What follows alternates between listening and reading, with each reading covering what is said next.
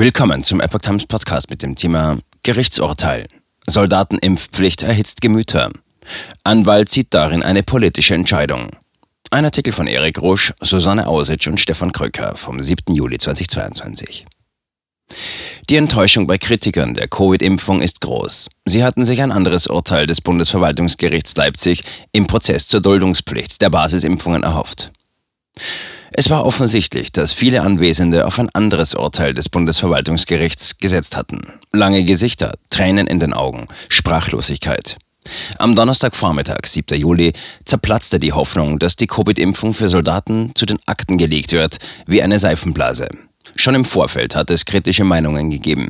Wird das Gericht dem Vortrag der Anwälte der Soldaten folgen? Oder wird es, ähnlich wie in der Entscheidung über die sogenannte einrichtungsbezogene Impfpflicht des Bundesverfassungsgerichts, eine Entscheidung im Sinne der staatlichen Agenda geben? Der erste Wehrdienstsenat des Gerichts machte unmissverständlich deutlich, dass es der Lageeinschätzung des Verteidigungsministeriums nicht nur zu dem Zeitpunkt folgt, als die Covid-Impfung im November 2021 verpflichtend als Basisimpfung aufgenommen wurde. Auch aktuell würden die Vorteile der Impfung überwiegen. Ein Anwalt der Offiziere äußerte an dem Urteil heftige Kritik.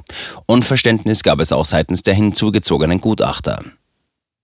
Gericht. Vorteile der Impfungen überwiegen. Dr. Carsten Tegetorf, Pressesprecher des Bundesverwaltungsgerichts Leipzig, sagte im Anschluss an die Urteilsverkündung gegenüber der Epoch Times, Ausgangspunkt ist, dass die Soldaten verpflichtend sind, sich gesund zu halten und damit auch die Funktionsfähigkeit und Einsatzfähigkeit der Bundeswehr zu gewährleisten. Aus diesem Grund hat der Gesetzgeber vorgesehen, dass Soldaten körperliche Eingriffe dulden müssen. Dies könne auch die Impfung gegen eine übertragbare Erkrankung sein, im vorliegenden Fall die Covid-Impfung. Er begründete diese gesetzliche Regelung damit, dass der militärische Dienst dadurch geprägt sei, dass die Soldaten eng zusammenarbeiten, sowohl etwa in Fahrzeugen, Schiffen oder in U-Booten und auch in Kasernen eng zusammenleben. Dadurch sei die Gefahr groß, dass die Einsatzfähigkeit durch die Übertragung von Krankheiten gefährdet werden könnte. Auf dieser Grundlage habe das Bundesverwaltungsgericht entschieden, dass die Vorteile einer Covid-Impfung zum Zeitpunkt der Anordnung der Basisimpfung im November 2021 die mit der Impfung verbundenen Gefahren, insbesondere mit Blick auf die Nebenwirkungen, überwog. Als Vorteile nannte der Pressesprecher zum damaligen Zeitpunkt die Verringerung des Ansteckungs- und Übertragungsrisikos sowie den Schutz vor schweren Verläufen. Auch wenn die Impfung angesichts von Omikron nicht mehr so wirksam gegen Übertragung und Ansteckung sei, gelte weiterhin, die Impfung ist für die Soldaten auf dieser Grundlage zumutbar. Sie ist auch vor allen Dingen geeignet und erforderlich, um die Einsatzfähigkeit der Bundeswehr zu erhalten. Hausaufgaben für Ministerium. Das Bundesverwaltungsgericht gab dem Bundesministerium der Verteidigung die Hausaufgabe auf, die Entwicklung zu beobachten, insbesondere die Wirksamkeit von schweren Auffrischungsimpfungen in Bezug auf den Schutz vor Übertragung, Ansteckung und schweren Verläufen. Sollte sich die Sachlage ändern, werde das Ministerium vor Anordnung einer erneuten Impfung prüfen müssen, ob es an der Verpflichtung zur Impfung festhält oder nicht, so Tegetov. Auf die Aussage, dass das Gericht nur sehr wenig auf die Gefahr für Leib und Leben, schweren Nebenwirkungen und Todesfälle nach Impfungen eingegangen sei, entgegnete der Pressesprecher, das Gericht hat sehr wohl die Nebenwirkungen der Schutzimpfung in seine Entscheidungsfindung einbezogen. Es hat im Verfahren mehrere Sachverständige, sowohl der Klägerseite als auch des Robert Koch Instituts und des Paul Ehrlich Instituts angehört und sich auf der Grundlage sämtlicher Aussagen seine Überzeugung gebildet. Und im Bereich der Nebenwirkungen hat es die sachverständigen Aussagen entsprechend gewürdigt. Das Gericht habe sich mit den verschiedenen Analyseverfahren auseinandergesetzt und die Methode des PEI für tragfähig erachtet. Dies sei bei der Entscheidung ebenso herangezogen worden wie der Umstand, dass der Impfstoff in einem ordnungsgemäßen Verfahren zugelassen ist. Eine politische Entscheidung. Auf Tobias Ulbrich, einer der Anwälte der Offiziere, wirkte der gerichtliche Beschluss, als gäbe es eine Presseerklärung der Bundesregierung. Das habe nichts damit zu tun, was der Senat in der Beweisaufnahme zur Kenntnis genommen hatte. Er hat schlicht und ergreifend den gesamten Vortrag von der Beschwerdeführerseite ignoriert, so der Anwalt. Wozu braucht man einen Sicherheitsbericht, wenn die wesentlichen Kerne nicht enthalten sind?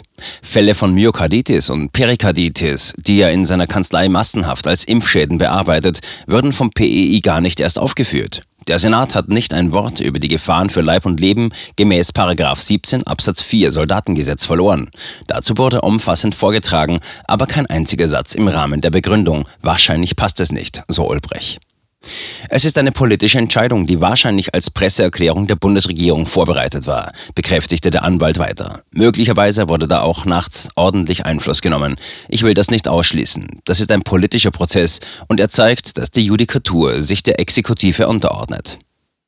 Oberstleutnant Markus Bayer, einer der beiden am Verfahren beteiligten Offiziere, äußerte gegenüber Epoch Times, er habe das höchstrichterliche Urteil zur Kenntnis zu nehmen und zu akzeptieren. Das Gericht habe die Fakten nicht so gesehen, wie sie durch die Anwälte für die Beschwerdeführer vorgetragen wurden. Natürlich schwingt eine Enttäuschung mit, die kann man nicht verhehlen, aber ich habe das so zur Kenntnis zu nehmen. Organisatorisches Versagen. Der seitens der Beschwerdeführer herangezogene Sachverständige für Risikomanagement, Professor Werner Bergholz, zeigte sich nach der Urteilsverkündung am 7. Juli milde ausgedrückt etwas enttäuscht. Während der Beweisaufnahme hatte er Fragen an die Vertreter des PEI gestellt, die erkennen ließen, dass es beim PEI keinen integrierten Prozess gibt, der umfassend das Risiko und die Sicherheit der Wirkstoffe berücksichtigt. Er kritisierte die Berechnungsmethode und die Untersuchungen, die zur Risikobewertung für die Covid-Impfstoffe führen. Im Ergebnis fehle eine wirklich umfassende Betrachtung aller Aspekte, ob die Impfstoffe sicher sind oder nicht. Das ist ein organisatorisches Versagen. Das darf nicht sein. Wenn ich jetzt Auditor des Paul-Ehrlich-Instituts wäre, nach ISO 9001, wären die genau aus diesem Grund krachend durchgefallen. Das ist ein solch schweres Manko, so Bergholz.